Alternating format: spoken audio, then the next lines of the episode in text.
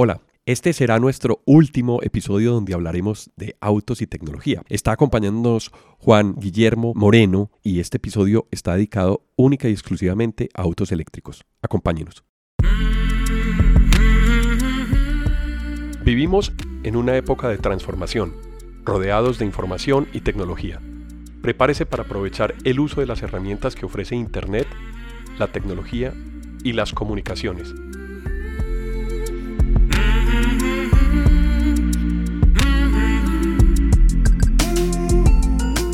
Conózcalas y aprenda cómo usarlas mejor. Bienvenidos.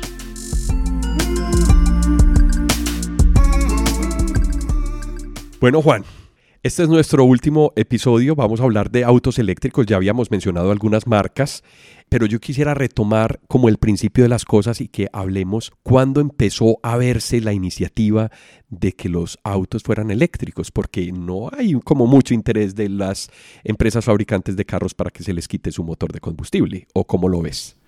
Hay una historia muy particular, Alejo y oyentes, con el tema del auto eléctrico.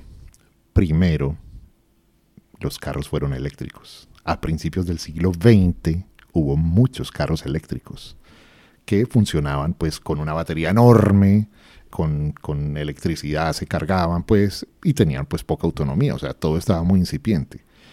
¿Por qué no se popularizó el tema del carro eléctrico? Porque la industria petrolera a principios del siglo XX estaba en plena expansión. ¿Se acuerdan? Señor Rockefeller, eh, los grandes petroleros, y el señor Ford, que era el mayor fabricante de vehículos del mundo en esa época, era muy amigo del señor Rockefeller. Y dijo, bueno, entonces, ¿qué hermano? O sea, vamos a, vamos a ayudarnos aquí mutuamente. Tu motor de combustión, mi petróleo y todos bien. Entonces, eso masificó el uso del motor de combustión. El petróleo se creía que era un recurso inacabable, entonces cada vez encontraban más no había problemas de contaminación en esa época. Nadie medía la contaminación, no había ningún problema. Entonces se masificó el motor a combustión porque además pues ofrecía mayor autonomía, ya las bombas de gasolina pues se proliferaron por, por todas partes y el petróleo era realmente barato. Entonces lo que se hizo fue anular la electricidad cuando se empezó a medir el nivel de, de combustible cuando sucedió el embargo petrolero en 1973, que los árabes dijeron es que si les pisamos la cola ustedes dependen de nosotros, dijeron no, no, no, nos tenemos que independizar de alguna manera. Vamos a mirar otra vez el tema del carro eléctrico, pero pues eso estaba descargado literalmente. Entonces empezaron a trabajar las marcas muy lentamente, muy lentamente porque había un problema grave y era la batería. La batería es muy grande, es muy pesada hay que rediseñar prácticamente los carros. Entonces empezó a trabajar lentamente en este tema. Ya a finales de los años 90, ya a principios del siglo XXI, empezaron a surgir los primeros prototipos eléctricos. Y ya a finales de esa primera década empiezan a comercializarse los primeros carros eléctricos buscando compradores que entraran en la onda ecológica.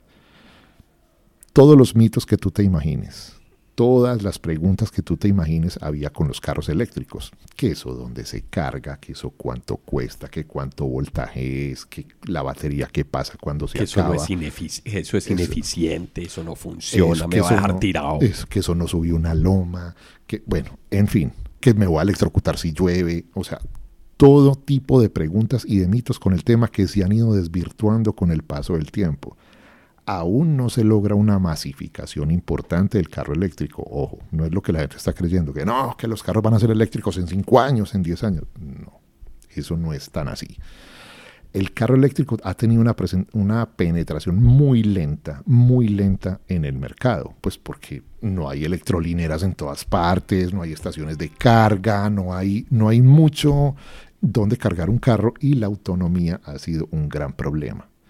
Ya hoy en día la autonomía, pues, de un carro normal, de un carro eléctrico promedio va a 300 kilómetros, 350, 400. Aquí siempre comparamos es hasta dónde puedo llegar. Entonces, cuando uno está manejando un carro eléctrico, por ejemplo, la gente lo cose a uno a preguntas. Entonces, bueno, ¿ese carro para qué me sirve? Entonces uno dice, no, pues este carro te sirve en la ciudad.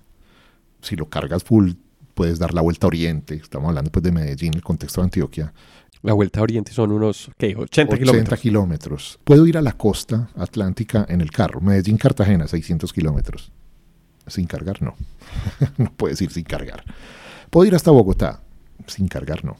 No, no, no puedes ir hasta A Bogotá son 300 kilómetros. Sí, 300, 400. Casi 400. Casi 400. Tendrías que hacer una conducción demasiado eficiente, pero entonces ya perdes, ya, ya te ganas, te ganas es como una angustia. Es decir, no voy a llegar, me va a dejar tirado. Y Voy a esa no necesitar una grúa. Eh, esa no es la idea con el carro eléctrico. Entonces, por ahora, el carro eléctrico es de uso urbano, eminentemente. Hay que entenderlo también. Aquí se comercializa un carro que se llama Renault Twizy. El Renault Twizy ha, digamos que, popularizado el carro eléctrico, en el sentido en que se ve mucho en las calles, la gente hace muchas preguntas. Entonces, cuando tuve la oportunidad de probar el Twizy, la gente me decía, bueno, ¿cuánta autonomía tiene ese carro? 85 kilómetros. Ah, no, pero con ese carro entonces no puedo ir a Cartagena, no puedo ir a dar la vuelta a Oriente. Es que no es para eso. Es que tú tienes que entender para qué es el carro. No todos los carros sirven para todo. Este es un carro de uso urbano. ¿A cuánto está tu oficina de tu casa? No, pues por ahí a 10 kilómetros. Cinco yendo, cinco El viniendo. más lejos, 20. Cinco yendo, cinco viniendo. Bueno, te dura ocho días la carga. Si vas cinco kilómetros, si vienes cinco kilómetros, te dura ocho días la carga. Es que para eso es que está hecho. Y no para que te vayas a mercar a la mayorista, lo llenes de cosas porque no tiene dónde acomodarlas y no le metas gente. Es un carro de uso personal dentro de la ciudad. Ah, que quiero salir con mi familia. Hay carros que tienen, carros eléctricos que tienen la apariencia de un automóvil, que le caben cuatro personas, que tiene un maletero y puedes dar la vuelta a Oriente en él. 80 kilómetros, tranquilo, no hay ningún problema. Se recarga, recupera parte de la energía en las bajadas, en las líneas rectas. Entonces, cuando uno tiene la experiencia con estos carros es que los va entendiendo. Yo que soy amante de los motores, me hacía falta que sonara. Decía, pero es que, ¿por qué no suena? O sea, como suena de rico un motor. Pero entendés la filosofía del carro y, y, y también mucha gente decía, es que no es divertido. Es que eso es como manejando el metro, eso no tiene cambios. Eso es... mm, y ya. Pero, por ejemplo, un carro eléctrico te entrega el torque instantáneamente. El arranque es El delicioso. carro arranca como una bala. O sea, eh, no, no, es un motor absolutamente eficiente, porque los motores a combustión a gasolina son absolutamente ineficientes. ¿Por qué? Porque toda la parte térmica se pierde mucha. Para que un carro logre tener eficiencia tiene que subir de revoluciones, tiene que tener una temperatura de trabajo, tiene que tener ciertas condiciones. La ayuda de un turbo, por ejemplo. Este no. La misma transmisión, o sea, es decir, los cambios. Exacto. Este no, este es, tú lo pones en drive y el carro arranca como una bala. Pues es impresionante la eficiencia del carro, la frenada, la estabilidad, todo, todo, todo es superlativo en un carro eléctrico. Entonces, cuando eso se entiende, es que uno entiende la filosofía del carro eléctrico, que es la pedagogía que se está haciendo para que la gente entienda y le pierda el miedo al carro eléctrico. Todavía hay muchas preguntas, sobre todo de qué va a pasar con los componentes de un carro eléctrico como la batería porque la batería, como la de un celular, tiene una vida útil. Es decir, a los 7 años ya te empieza a cargar menos. Pues no es, que se, no es que se te va a acabar de un día para otro, no. A los 7 años ya empieza a cargar al 80%, al 70%, al 60%, al 50% y hay que reemplazarla. Entonces, ¿qué pasa ahí? Hay muchas alternativas para el reciclaje de esas baterías, porque, bueno, ya hoy se están haciendo mucho más eficientes, es decir, la construcción de una batería para aplicaciones automotrices. Hoy tenemos un episodio en Transformación Digital donde hablamos de baterías y cómo funcionan las baterías, o sea, que búsquenlo en la lista y pueden darse cuenta del fenómeno que está hablando Juan aquí y cómo empiezan a perder carga. Pero hay unos materiales y hay unas condiciones de diseño que le permiten a uno reciclar las baterías, darles otros usos. Obviamente hay que reemplazarla porque la aplicación automotriz tendría la necesidad de un torque rápido, de una carga rápida en algunas condiciones de carga, en fin, unas condiciones especiales de utilización. Pero creo que ha venido evolucionando muchísimo ese aspecto tecnológico que complementa muchísimo la penetración comercial de los, de los autos eléctricos. Hablemos de un auto que está como en la mitad, que es mitad eléctrico y mitad a gasolina, o no más bien, todo gasolina y todo eléctrico. Lo- Hablemos de los híbridos. Sí, los híbridos, pues yo los defino como lo mejor de dos mundos, ¿cierto? O sea, tienes la ayuda del motor térmico, que es el motor a gasolina, que es el que te da una autonomía larga, que lo puedes tanquear en cualquier estación de servicio, que puedes viajar largas eh, distancias en él, que suena como un motor de toda la vida. Nos podemos ir a, Cartagena tranquilo, Medellín, Cartagena, 650 kilómetros. Sin repostar, sin repostar. Y tiene la ayuda de la batería eléctrica y de los motores eléctricos. En la industria del automóvil, al motor eléctrico no se le dice motor, se le dice unidad de potencia. Entonces tiene la unidad de potencia eléctrica que te ayuda en determinadas situaciones. Entonces, cuando yo, por ejemplo, voy a hacer un sobrepaso o voy a obtener velocidad, se conectan los dos motores, tengo la ayuda del motor, de la batería que alimenta la unidad de potencia eléctrica unida al motor a combustión, tengo una gran potencia disponible y el carro realmente es muy eficiente y es, como diríamos coloquialmente, muy respondón cuando se le exige. También tiene la posibilidad, cuando es un híbrido enchufable, híbrido enchufable es el que tú cargas en una estación de carga la batería. Ese híbrido enchufable puede caminar o rodar durante 40 kilómetros, aproximadamente 30, en modo 100% eléctrico. El híbrido no enchufable es el que no puede rodar en modo 100% eléctrico, sino que presta una asistencia en determinados momentos, en, momentos muy puntuales. Ahora están muy de moda unos que se llaman los microhíbridos. ¿Qué son los microhíbridos? Los microhíbridos tienen un pequeño motor, una pequeña unidad de potencia de 48 voltios que asiste al motor de arranque. Entonces hace, las funciones de motor de arranque, de alternador, cuando tú enciendes el carro, el carro prende eléctrico, pero no tiene la capacidad de rodar 100% eléctrico. Entonces cuando tú aceleras se conecta el motor a combustión. Cuando tú desaceleras se vuelve a conectar el motor eléctrico. Cuando tú estás esperando en un semáforo se pone el motor eléctrico, pero no tiene la capacidad de rodarlo por sí mismo en, modo 100% eléctrico. Estos microhíbridos surgieron a raíz de, de las fuertes disposiciones anticontaminación en Europa cuál es el peor momento de la contaminación cuando tú prendes el carro.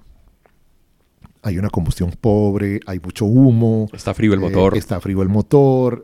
Hay unos, eh, unas variantes que hacen que se contamine más en ese momento. Cuando tú estás parado en un trancón, en, en una congestión, el carro está botando humo, humo, humo, humo. Aquí se pone en modo eléctrico y no está cero emisiones en ese momento. En los momentos más críticos donde se produce la contaminación, actúan estos microhíbridos para ponerlo en modo eléctrico y que no contaminen tanto. Por eso han surgido tantos carros eh, microhíbridos que realmente no son híbridos, o sea, son microhíbridos, mild hybrid, pues como se llaman en, en inglés.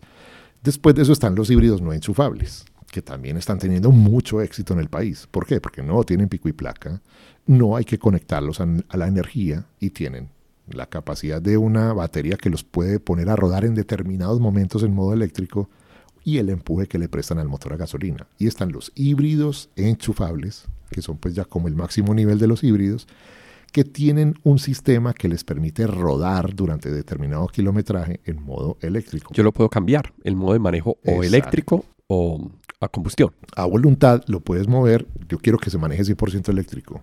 Quiero que se maneje solo el motor a gasolina. O quiero que sea automático, que él decida cuándo los pone. Tienen, tienen como ese tipo de, de manifestaciones. Yo pienso, pienso que antes de pasar del motor 100% a gasolina al motor 100% eléctrico, nos demos una pasadita por los híbridos, a ver cómo nos va por si tenemos, ah, es que no puedo viajar, es que le, dura muy poquito la batería, es que, bueno, pues usa un híbrido a ver cómo te va. Yo creo que la, el fin con el cual yo debo elegir cuál va a ser el próximo vehículo va a tener que revisar una cantidad de cosas entre estos aspectos, por ejemplo, la autonomía y si es eléctrico o si es híbrido o si es a combustión. No hemos hablado de un tema de eléctricos y es el transporte de carga. Hay camiones eléctricos también. ¿Cómo están penetrando en el mercado esos vehículos eléctricos que están orientados hacia el servicio de transporte de carga o de pasajeros? Eh, vemos buses rodando 100% eléctricos también. Háblanos un poquito de, esas, ese desarrollo en transporte público y carga. Bueno, la idea con la electricidad es masificarla al transporte público. Pues ¿por qué? Cero emisiones, cero contaminación, eh, cero uso de la gasolina. Entonces, por ahora estamos en el contexto urbano. Los buses que vemos rodar por las calles de Medellín, los BYD que vienen de, la China, son vehículos de uso eminentemente urbano, con una autonomía de 200 kilómetros, 300, que es lo que hace un bus al día, más o menos. Entonces se carga diario. Tú lo cargas, no sé, 5 de la mañana, así, lo pones a cargar media hora, una hora en una estación de carga rápida, lo pones a cargar ahí y te da para todo el día en el contexto de la, de la circulación urbana. También están muy en boga los camiones eléctricos de paqueteo, o sea, o de carga liviana que se mueven dentro de las ciudades. Hay pequeños furgones, Renault Kangoo es uno, por ejemplo. También hay unos camiones chinos de Starker que los está comercializando Auteco, que son camiones livianos para uso de carga eminentemente en la ciudad. Hemos visto también unos pequeños camiones que tiene Coca-Cola, que los trae de la China y sirven para distribuir pues el producto en la ciudad. En eso vamos. Una empresa que se llama Nicola, que yo, que yo mencionaba, en el capítulo anterior, está desarrollando camiones, camiones de grandes distancias, que tienen que tener una autonomía más o menos 600, 700 kilómetros, pero ustedes ya se imaginarán pues el tamaño de la batería. Entonces esto sí es carga pesada en todo sentido para el transporte. Y además que sean autónomos, que hablamos de la autonomía también en el capítulo anterior. Estos son desarrollos que van muy adelante, todavía no están comercializados porque están haciendo las pruebas de cuánto rinde, cuándo hay que subir, cuándo hay que bajar a determinada altura, cómo es el tema de la autonomía, a ver si sí pues detectan los obstáculos, y si son 100% fiables. Es un desarrollo que se va a demorar un poquito. Juan, hablaste de unas marcas que son chinas, por ejemplo, BYD es una marca china. ¿Cuáles son las diferencias o en el enfoque de los vehículos eléctricos fabricados en China a los europeos y americanos? Esto es un tema que se está tratando de igualar en cuanto a calidad de fabricación. Tenemos todavía mucha reticencia con el producto chino en cuanto a su nivel de calidad, nivel de ensamblaje, presentación, estética de los carros. No tengo tanto así reticencia con la duración de la batería, pues BYD es uno de los mayores fabricantes de baterías del mundo. Entonces no sabrán hacer pues la batería. Entonces ellos, eh, con, con, eso no tengo ningún, ningún tipo de problema. Hace falta que se pongan un poquito actuales en cuanto a diseño, por ejemplo. Todavía los chinos copian mucho los, los diseños europeos o norteamericanos. Que tengan mucho se dan, mucho se dan en esos autos. Que tengan mucha, mucha identidad propia, que tengan una identidad ya propia. BYD ha avanzado mucho en eso. Ahora tiene una línea de producto que cada vez cobra como una identidad propia y sobre todo que sean marcas ya establecidas, porque aquí pues vienen marcas nuevas y uno dice, bueno, ¿estos de dónde salieron? O sea, ¿y esto qué, y esto qué respaldo tiene? Y, en, caso de una garantía, ¿qué va a pasar? ¿A, ¿A, quién acudo? ¿A quién llamo? entonces la gente puede preferir de pronto una marca ya establecida. Aquí, por ejemplo, venden Tesla nuevos, pero es un, es un nivel de comercialización muy cerrado, eh, casi que por pedido. Tú lo tienes que pedir, pues, y, y, el carro viene acá, tiene una asistencia especializada. Creo que traen la persona desde México, pues, a atender el carro. Están montando el taller. Entonces, la gente que se mete en, en, en ese tipo de carros es un poco pionera. Claro, y no es una inversión menor. Tampoco. no es una inversión menor porque los autos eléctricos son más caros que los de gasolina por el tema de la batería. Pues, sabemos que la batería vale el 30% de lo que vale un carro. Entonces, es un tema que todavía está en, fase de, de, inicio de comercialización. Todavía no está masificado. Colombia puede sacar la cara en, cuanto a comercialización de carros eléctricos en el contexto latinoamericano. ¿Por qué? Y especialmente Medellín porque aquí han puesto estaciones de carga muy seguidas, pues hay en centros comerciales, hay en parques, hay en, en muchos lugares, hay más de casi 40 estaciones eh, de carga en la ciudad, entonces eso ayuda a masificar el tema del carro eléctrico. Claro, para, que no, para quienes nos escuchan fuera de Colombia, el contexto de Medellín es un contexto también donde la, la importancia de la contaminación ha hecho que se vuelva muy restrictivo el uso del vehículo y se empiezan a buscar alternativas. Creo que cuando uno se ve obligado en buscar soluciones que sean de bajo nivel de contaminación, es cuando uno empieza a abrir los ojos a lo que hay en el mercado. Eso nos ha pasado un poco, o eso siento que nos ha pasado un poco en la ciudad, y de hecho en los centros comerciales siempre vas a encontrar un parqueadero donde puedas recargar un, un carro eléctrico. Si tú entras a una unidad residencial ya ves 3, 4, 5 o más vehículos eléctricos con instalación eléctrica bien hecha, organizada para que se pueda cargar con toda la técnica y con todos los requisitos, porque también los carros eléctricos tienen requisitos de carga. Sí, es que eso fue uno de los grandes eh, coyunturas que se presentaron con el tema de la masificación de los carros eléctricos. Era, por ejemplo, bueno, y en las unidades residenciales, ¿cómo vamos a hacer? Entonces usted en su sótano tiene una estación de carga, entonces que eso le llega al edificio, eso le llega a usted. ¿Quién eso, paga eso? lo tenemos que pagar entre todos. Conocí un caso cercano de, de alguien que compró un híbrido enchufable y en la unidad no lo dejaban tener pues que no, que es que eso, eso no se puede tener en, sus, en su celda de parqueo, que porque es que eso le está llegando a la, al edificio, que, que, no, y él explicaba que eso lo podían independizar. Bueno, eso fue un caso de estudio y ya se ha logrado como concientizar a la gente de las administraciones de los edificios que eso no, eh, eso no es de pago ni de uso común. Entonces también ha sido un tema anecdótico, pues, que va a quedar en los anales de la comercialización del carro eléctrico. No, y que tiene que ver con un cambio cultural. También, sí. Porque no, no entendemos cómo funcionan exactamente las cosas nuevas, en este caso que estamos hablando de un carro eléctrico. Para finalizar este, este tema, Juan, ¿cómo ves el futuro cercano? ¿Qué acciones ves claras como para que el vehículo eléctrico vaya teniendo un posicionamiento. Estamos en este momento en el 2021, uh -huh. es octubre, pero ¿cómo ves ese, ese futuro cercano o a medio plazo de los vehículos eléctricos en Colombia y en el mundo? Bueno, hay que tener dos variables claras. La primera es hacer mucha pedagogía, que la gente tenga conciencia de las ventajas y, y, el, y le quite el miedo al uso de un carro eléctrico. Segundo, que haya buenos incentivos gubernamentales en cuanto a rebaja de impuestos, aranceles, para que el carro eléctrico se vaya equiparando. Ay, estamos poco a poco. muy mal ahí. Sí, ahí estamos muy mal, hay un sobreprecio, hay un sobreprecio de los carros eléctricos y sobre todo hay, hay cupos muy cerrados, entonces hay que abrir también los cupos para traer bastantes carros eléctricos y que se vayan masificando.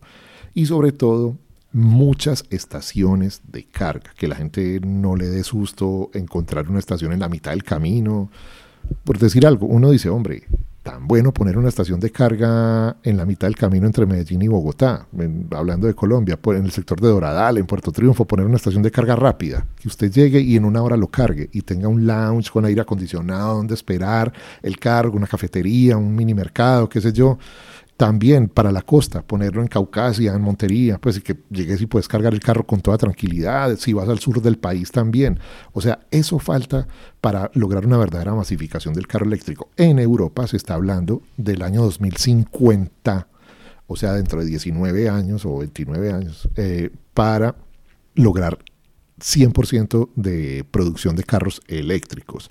Ya se está acercando, se está haciéndole cercas al carro a gasolina. Por ejemplo, no pueden ingresar a los centros de las ciudades, tienen que pagar un sobreprecio si quieren circular por determinadas vías y cada vez más son los incentivos hacia el carro eléctrico. Entonces, pienso yo que van a convivir. Y en el contexto colombiano sí que lo pienso. Pues porque es que uno no puede pensar solo en las urbes hay zonas rurales. Imagínese el señor que tiene el, el Jeepao en el eje cafetero de toda la vida para sacar su café de una vereda perdida del Quindío, un carro eléctrico. ¿Y dónde lo cargo? Sí, muy difícil. sí. Entonces, también está el tema de las conversiones. Eso no lo hemos hablado. Yo quería dejar un capítulo especial de las conversiones, porque eh, las conversiones es tomar un carro con un motor de gasolina y quitarle el motor de gasolina y poner un motor eléctrico motor que eléctrico. reemplace precisamente el tema. Exacto. Yo creo que podemos invitar amigos que Ajá. tienen ese tema Sí, para que hablemos juntos supuesto, y- y tratemos el tema de la conversión. Buenísimo. Juan, muchas gracias por acompañarnos en estos tres episodios de Transformación Digital. Esta es tu casa. Vení cuando quieras, propone el tema que quieras, que aquí hablamos de tecnología y pasamos un buen rato. Sí, como siempre, pues un gusto estar con ustedes. El tiempo se va volando. Esperamos que lo hayan disfrutado, que les hayamos creado pues algunas dudas, preguntas, que se pongan en contacto eh, con Alejo y, y vayamos construyendo una comunidad en torno a este tema tan fascinante. Él es Juan Guillermo Moreno, yo soy Alejandro Peláez y esto fue Transformación Digital. Hasta pronto. A quienes nos escuchan y nos acompañaron a lo largo de este episodio, muchas gracias por estar en Transformación Digital. Recuerden que pueden escribirnos por correo electrónico a la dirección alejandropelaezr@gmail.com. También pueden visitar nuestra plataforma ingresando a la dirección https apelaez.podbean.com. En la aplicación de Podbean pueden dar clic a me gusta y dejar sus comentarios. Este podcast está disponible en las plataformas de Apple Podcast, Spotify, Google Podcast, Deezer, iBox, Stitcher, además de la aplicación de Podbean. También cuéntenos qué temas quisieran escuchar en eh, futuros episodios. Si les gustó el tema y si quieren apoyarnos en transformación digital, por favor compartan este episodio con sus amigos y con las personas a quien les puede interesar estos temas. Esto fue Transformación Digital. Hasta pronto.